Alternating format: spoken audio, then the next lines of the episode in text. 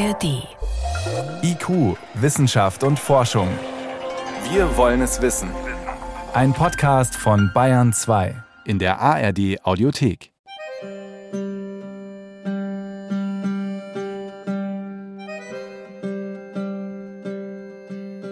Diese Darstellung aus Ägypten, da ist ein Wiegemeister zu sehen, der eine Waage in der Hand hält und daneben sitzt ein Schreiber und die beiden streiten sich, ob der Waagebalken in der Horizontale sich befindet. Und der eine sagt, ja, das ist genau im Horizontalen, der andere, nein, das stimmt nicht, es senkt sich zu einer Seite.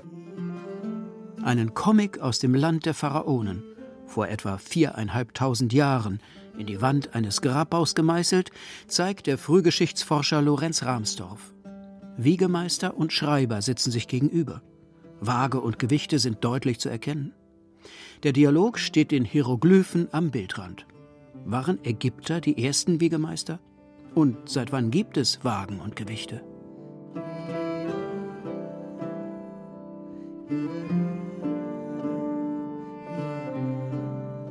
Auf die Goldwaage gelegt. Die Erfindung von Wagen und Gewichten. Eine Sendung von Matthias Henjes. Der Handel blühte in dieser Epoche, der frühen Bronzezeit. Händler schafften Getreide und Kupfer, Wolle und Edelsteine mit Schiffen und Karawanen vom Zweistromland an die Ufer des Indus, aus Ägypten nach Anatolien und umgekehrt. Und manchmal reisten Handelswaren auch quer durch Europa erzählt der Archäologe Mario Küssner auf verschlungenen, noch immer unklaren Wegen. Die Leute im Norden haben die Metallartefakte bekommen, die sie unbedingt brauchten und haben wollten. Und die Leute im Süden haben die Feuersteindolche und zum Beispiel die Bernsteinfunde bekommen, die sie auch unbedingt haben wollten. Und in der Mitte drin saßen dann zum Beispiel die Leute in Dermsdorf oder in Erfurt-Büssleben und haben davon profitiert, dass sie die Sachen weitergegeben haben, teilweise selber erzeugt haben. Und daher kommt die Prosperität dieser Region zu dieser Zeit. Metalle waren der Schlüssel für die Ausweitung des Handels vom Mittelmeer bis ins Thüringer Becken und sogar bis nach Skandinavien. Findige Handwerker hatten gelernt, aus etwa 90 Prozent Kupfer und 10 Prozent Zinn Bronze herzustellen. Das war das härteste Metall, das man bis dahin kannte. Und obendrein glänzte es wie Gold. Die Epoche heißt heute Bronzezeit, denn alle wollten Bronze für Waffen, Werkzeug und Schmuck. Wo die Erze in der Natur nicht vorkamen, ließ man sie liefern. Im hochentwickelten, aber erzarmen Zweistromland zum Beispiel notierte ein babylonischer Zöllner als Rish Shamash und seine Begleiter mir ein Schiff zur Inspektion meldeten, ging ich hinunter an Bord und stellte fest, dass sie zehn Talente Zinn transportierten. Darüber habe ich die Stadt informiert. Zwischen den weit entfernten Polen des Handelsnetzes, den frühen Kulturen im mittleren Deutschland und den Städten im vorderen Orient lagen Welten. Forscher streiten, ob nördlich der Alpen, wo man noch keine Schrift kannte, überhaupt Handel getrieben wurde – oder ob Häuptlinge einfach Geschenke austauschten. Was professionellen Handel ausmachte, definiert Lorenz Rahmsdorf, Spezialist an der Uni Göttingen, so. Dass es wirklich Personen waren, die das hauptberuflich gemacht haben als Händler. Dann der Umfang des Handels war wesentlich größer, auch die Infrastruktur, Wegesystem, aber auch Versorgung entlang der Route. Und natürlich war das Ziel der Händler eben Profit zu machen. Eine Fülle von Inschriften, Keilschrifttafeln und Abbildungen belegt, im Zweistromland und am Indus, im vorderen Orient und in Anatolien waren professionelle Geschäftsleute unterwegs.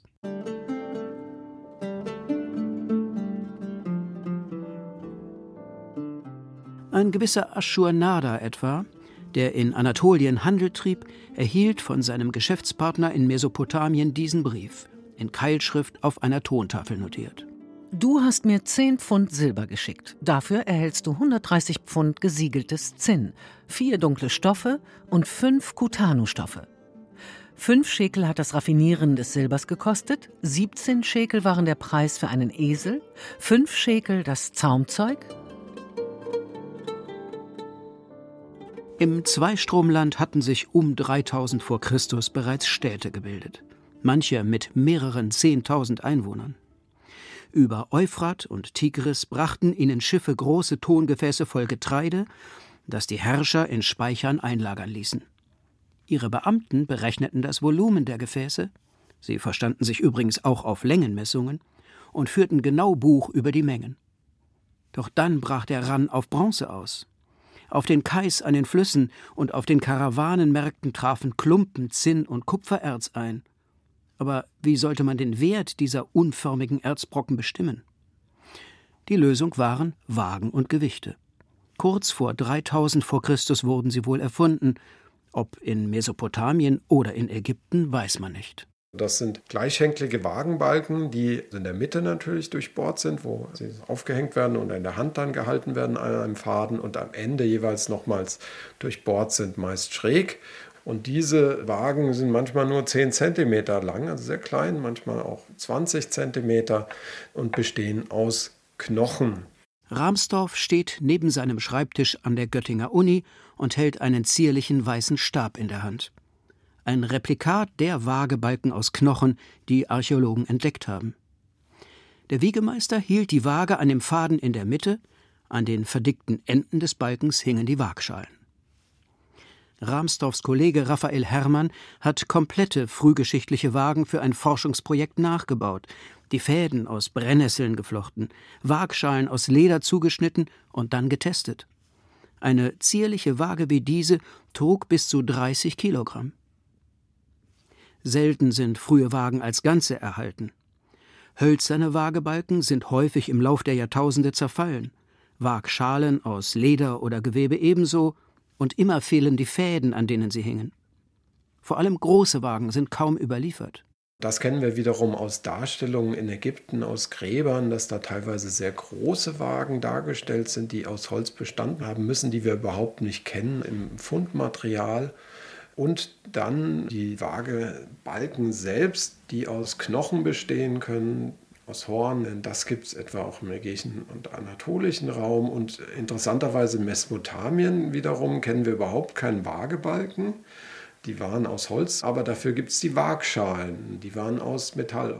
Weit besser erhalten sind die frühen Gewichte, weil sie meist aus Stein hergestellt wurden. Ramsdorff hat Gewichtsformen und die zugrunde liegenden Maßeinheiten in einem großen europäischen Projekt untersucht. Jede der vier bedeutenden frühen Zivilisationen hatte ihre eigene genormte Form. Der Wissenschaftler zeigt Abbildungen. Das wären diese schleudersteinförmigen ja. Gewichte. Aus Mesopotamien. Sie sehen wie Kiesel aus. Das sind die kubischen Gewichte. Ja. Die Klötzchen, in Größen vom Zuckerwürfel bis zum Versandkarton, gab es in der Harappa-Kultur am Indus, die spulenförmigen Gewichte. Nutzte man auf Kreta, den Kykladen und an den Küsten der Ägäis? Und in Ägypten gibt es eher solche rechteckigen Gewichte. Auch mit den Gewichten haben Ausgräber kein leichtes Spiel. Sie sind schwer zu identifizieren, denn sie waren selten beschriftet. Kommt etwa eine Serie Klötze von gleicher Form, aber unterschiedlicher Größe ans Licht, muss man sie auswägen. Entscheidend ist, ob sich das Gewicht der verschiedenen Klötzchen auf eine gemeinsame Maßeinheit zurückführen lässt. Rahmsdorff nimmt den Ausdruck eines Messdiagramms zur Hand. Das kann man hier sehr schön erkennen, dass hier eine Einheit drinsteckt, der sogenannte mesopotamische Schekel, der so bei ca. 8,3 Gramm liegt. Und hier sehen Sie dann im Kurvenverlauf, dass das drinsteckt. Und das wäre das wichtige sechsagesimale Gewichtssystem Mesopotamiens, das auf der Zahl 60 beruht, die besonders sinnvoll ist. 60 Schekel a 8,3 Gramm ergeben eine Mine von ca. 500 Gramm, erläutert der Forscher. Und 60 Minen ergeben die größte mesopotamische Gewichtseinheit von ca. 30 Kilo. Vorteil der Grundeinheit von 60? Sie lässt sich besonders häufig teilen. Durch zwei, vier, fünf, sechs und so weiter. Sie hat insgesamt zwölf Teiler. Man kann also leicht Gewichte von der Hälfte, einem Viertel, Fünftel, Sechstel des Grundgewichts herstellen. Das macht das Wiegen einfacher, wenn man keine elektronische Waage hat, die beliebig viele Stellen hinter dem Komma anzeigt. Darum ist ein sechsagesimales Messsystem dem Dezimalsystem überlegen, das nur acht Teile hat. Die Entwicklung der Wagen und Gewichte zog rasch eine weitere Erfindung nach sich, das Siegel, das dazu diente, zu bestimmen, Das ist die Menge und jemand anders verifiziert das durch einen zweiten Siegelabdruck auf den Dingen, die da versiegelt wurden. Mit einem Siegel konnte man das Ergebnis des Auswegens praktisch auf Dauer stellen. Versiegelt wurden übrigens nicht nur Waren, erzählt Ramsdorff, sondern auch Türen. Wie Polizisten heute mit einem Tatort verfahren, kontrollierte man auch vor 5000 Jahren, ob Unbefugte ein Lager für Zinnerze oder einen Raum voller Weinamphoren betreten hatten.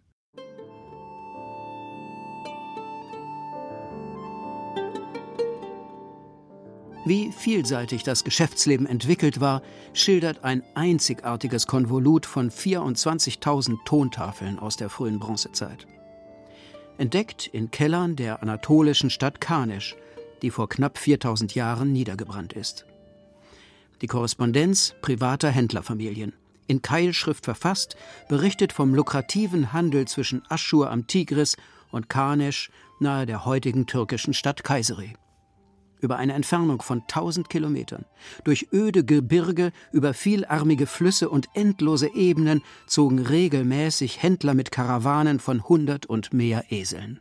Die einzelnen Händler tauschen sich auch aus. Ja, nimm den Weg, weil der andere Weg ist schlecht passierbar. Oder da verlangen sie viel zu hohen Wegezoll oder die Brücke ist zu teuer, nimm die andere Brücke. Das zeigt alles, war auf Gewinnmaximierung hin angelegt, was nicht überraschend ist. Die wollten Gewinn erzielen. Äh, viele haben es geschafft. Wir kennen aber auch Fälle, die dann verarmt gestorben sind.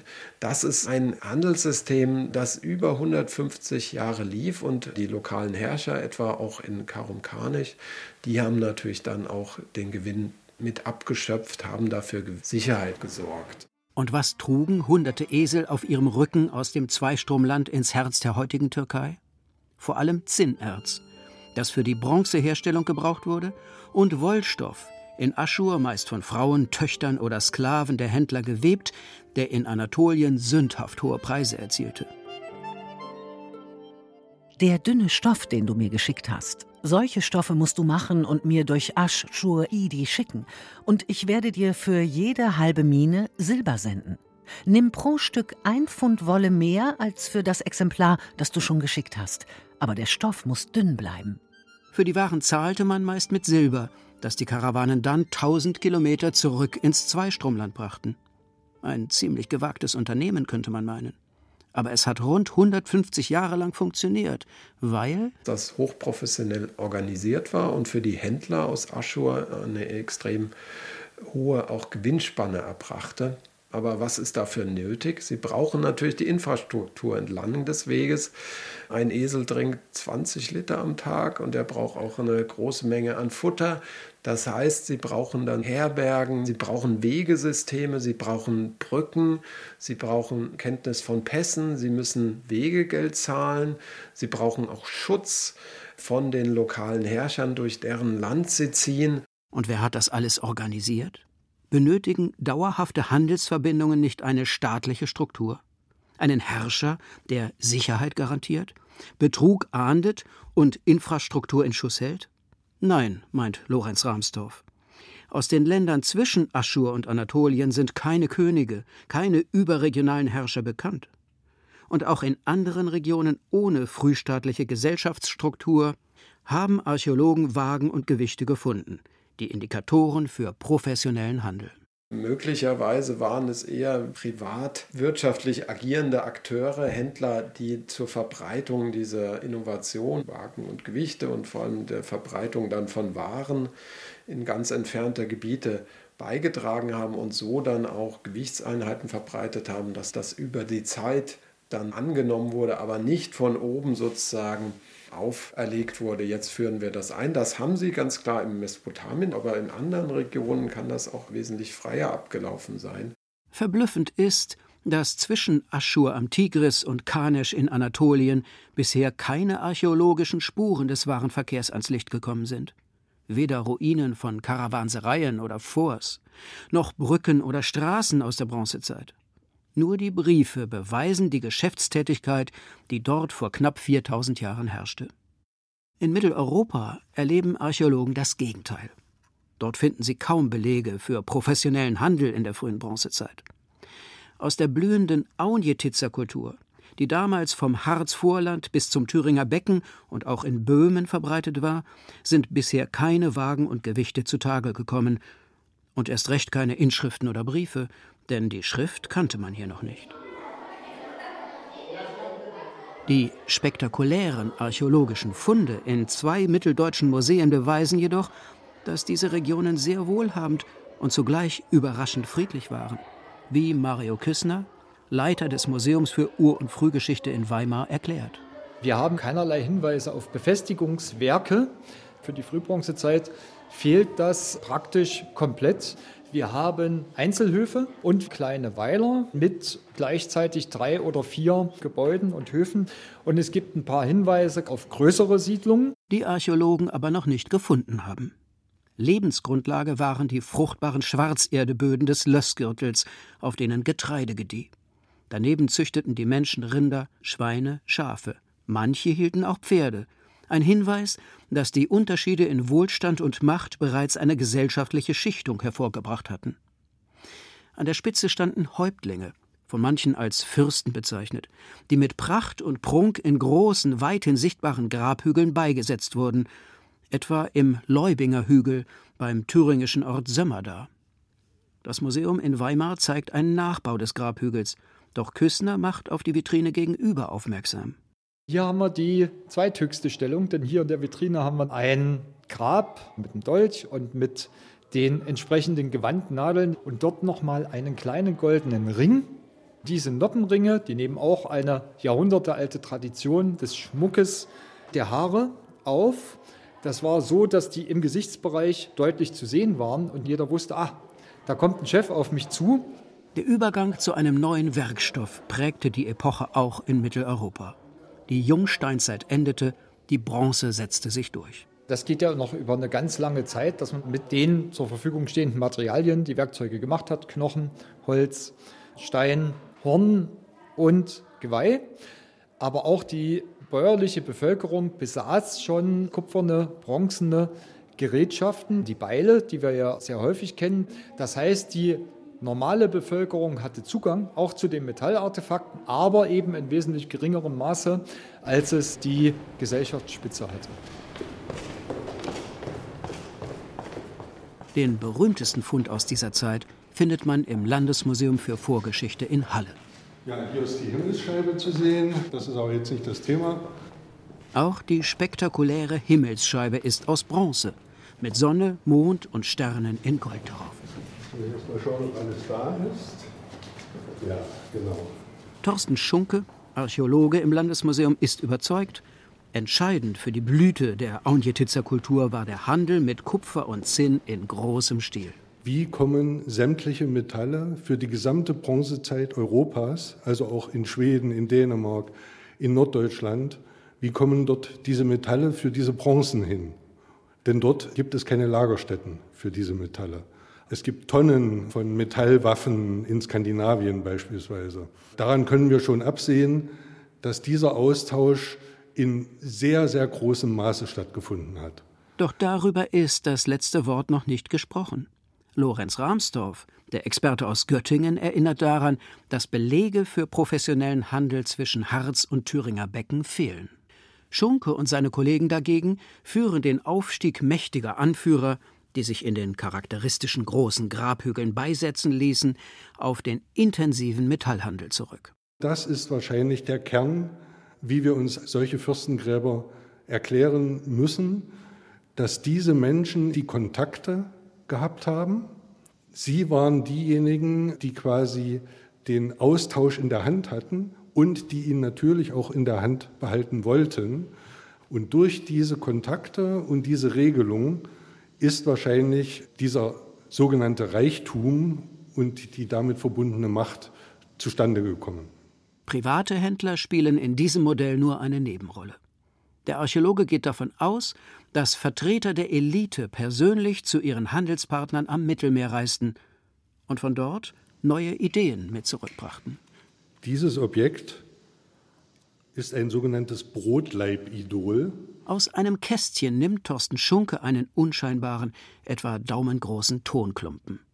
Er erinnert tatsächlich an einen miniaturisierten Laib Brot.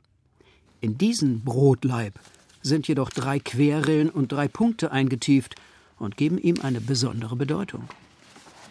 Hier daneben sehen Sie ein Tontäfelchen aus Kreta, aus der gleichen Zeit.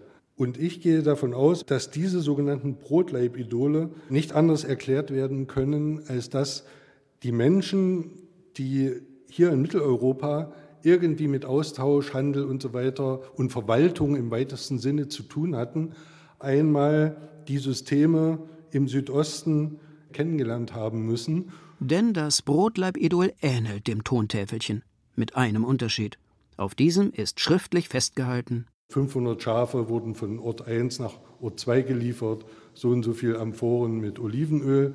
Die Tontafel fungierte im Handel auf Kreta offenbar als Lieferschein. Und die Menschen im Norden verstanden wohl, dass sie eine wichtige Rolle spielte und ahmten sie deshalb nach, mit ihren Mitteln. Anstelle von Schriftzeichen, die sie nicht kannten, drückten sie Linien und Punkte in den Ton. Brotleibidole wären demnach ein Zwischenschritt zur Professionalisierung des Handels gewesen. Doch dieser Weg wurde nicht mehr vollendet. Eine Schrift hat sich nicht entwickelt, bevor die Aunjetitzer Kultur im 16. Jahrhundert vor Christus aus ungeklärten Gründen unterging. Und wie es scheint, ist auch das Konzept von Waage und Gewicht hier nicht mehr angekommen. Ein eindeutiges Indiz für ein intensives Geschäftsleben kam in der Region aber vor kurzem zutage. Es wurde rund 200 Jahre nach dem Ende der Aunjetitzer Kultur hergestellt. Dieses kleine, sehr, sehr filigrane Knochenobjekt fand sich in einem Brandgrab des 14. Jahrhunderts vor Christus in Coswig in Sachsen-Anhalt. Es war natürlich durch den Scheiterhaufenbrand zersprungen. Es ist auch dadurch heute noch verbogen, ursprünglich war es ein gerader Waagebalken. Der feine Knochen, gerade mal so lang wie ein Finger, hat in der Mitte ein Loch für den Faden, den der Wiegemeister in der Hand hielt. An beiden Enden sieht man die typischen Verdickungen, wo die Fäden für die Waagschalen durchgezogen wurden. Solche filigranen Stücke hatten Archäologen bisher nur in der Nähe von Paris gefunden. Dort steckten die Waagebalken in einer Verpackung, die Hinweise auf ihre Verwendung gibt. Diese Täschchen, die man in Frankreich gefunden hat, oder Kästchen, zeigen dadurch, dass in ihnen auch Gold in Halbfabrikaten gelegen hat, dass es sich hier ganz offensichtlich um Wagen gehandelt hat, mit denen vorrangig Gold gewogen worden ist. Im 14. Jahrhundert vor Christus, rund anderthalb Jahrtausende nach ihrer Erfindung im vorderen Orient, erreichte die Waage auch Mitteleuropa. Und spätestens jetzt auch der professionelle Handel.